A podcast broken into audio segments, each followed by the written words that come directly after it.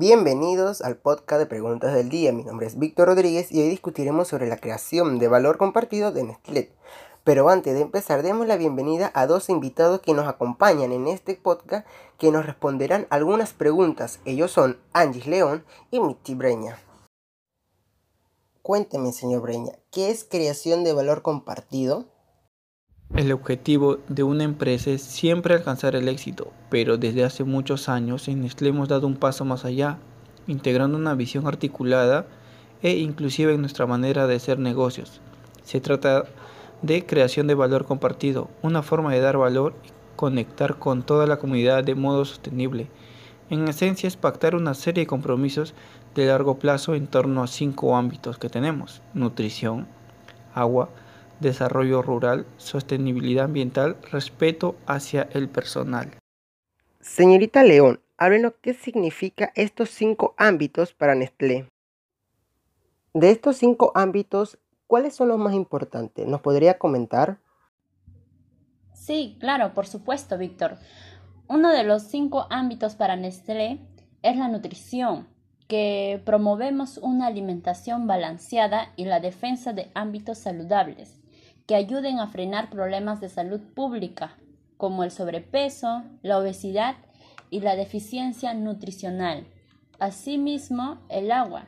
Planteamos políticas sostenidas para optimizar el uso del agua y generar conciencia respecto a su adecuada conservación.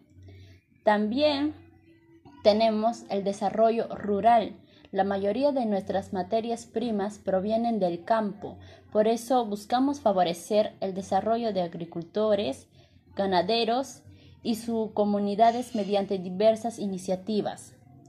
Al igual que sostenibilidad ambiental, buscamos el uso eficiente de recursos en nuestra cadena de valor y la conservación del patrimonio natural de los países donde operamos.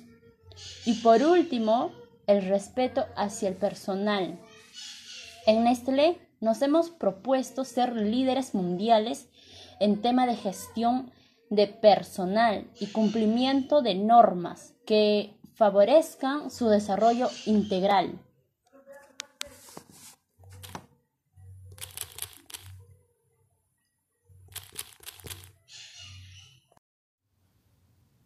Muy interesante sobre los ámbitos de Nestlé. Pero ahora bien, señorita León, ¿en cuántos países llegó el grupo Nestlé? Vemos que el grupo Nestlé llegó a ocho países. Entre ellos tenemos a Suiza, que fueron uno de los primeros, Estados Unidos, Malasia, India. Y los últimos fueron Kenia, Inglaterra, Indonesia, y Colombia. Importante lo que nos acaba de decir la señorita León. Pero ahora bien, díganos, señor Breña, ¿cuáles son sus principales hitos de Nestlé? Claro, si dimos a conocer el concepto de responsabilidad social corporativa de Nestlé en el año 2006. Hicimos la iniciativa a su aplicación en Latinoamérica. En 2008 presentamos la pirámide de creación de valor compartido, en 2015 seguimos logrando resultados alentadores y fortaleciendo nuestros compromisos en el Perú y en el mundo. En 2012 y 2013 publicamos por primera vez el informe Nestlé a la sociedad. En el 2007 lanzamos el concepto de creación valor compartido en el primer foro organizado por las Naciones Unidas.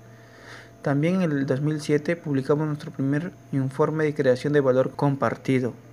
Qué bueno que esta empresa está logrando sus compromisos y también fortaleciéndolos, aquí en el Perú y en el mundo. Pero ahora la audiencia y yo queremos saber cuáles son los principales compromisos de nutrición. En este caso, uno de los principales compromisos de la nutrición es ayudar a reducir el riesgo de desnutrición mediante el enriquecimiento con micronutrientes también implementar programas de educación nutricional para promover prácticas de buena nutrición. Asimismo, suministrar alimentos infantiles buenos y nutritivos. Uno de los principales compromisos de nutrición es la reducción de grasas saturadas y eliminar las grasas trans provenientes de aceites parcialmente hidrogenados, la reducción de sal en nuestros productos y fomentar el consumo de cereales integrales y verduras en el alimento diario. Qué importante es tener dos opiniones para que así estemos más informados y conozcamos un poco más sobre esta empresa. Señorita León y señor Breñas, ¿nos pueden comentar sobre qué actividades saludables fomentó para el Perú la empresa Nestlé? Una de las actividades saludables que fomentó la empresa Nestlé en el Perú fue Niños Más Sanos, que es un programa educativo sobre nutrición, higiene y actividad física, fundado en el 2018. Está dirigido a niños de inicial, primaria y segundo grado de primaria, padres de familia y docentes. En los últimos años, el programa se implementa a través de la Asociación Perú Vive Bien. Una de las actividades que fomentó Nestlé para el Perú fue la lucha contra el sedentarismo. Kids Athletic es una iniciativa mundial de Nestlé que promueve la actividad física y práctica de deportes entre los niños de edad escolar desde el año 2013. Para lograr ese propósito, trabajamos con gobiernos nacionales y locales, organizaciones no gubernamentales, federación deportivas y otras instituciones. Interesante las actividades que realiza Nestlé para nuestros niños del Perú. Los programas educativos sobre la nutrición es muy importante para que los niños vayan poniendo en práctica la buena alimentación desde muy temprana edad. Pero ah, díganos, señor Ureña, ¿cuáles son los compromisos principales de la gestión responsable del agua? Nuestro compromiso a la gestión de agua responsable es trabajar para lograr la eficacia hídrica en todas nuestras operaciones, defender una política y gestión de agua eficaz, tratar el agua que desechamos, colaborar con los proveedores y especialmente los agrícolas.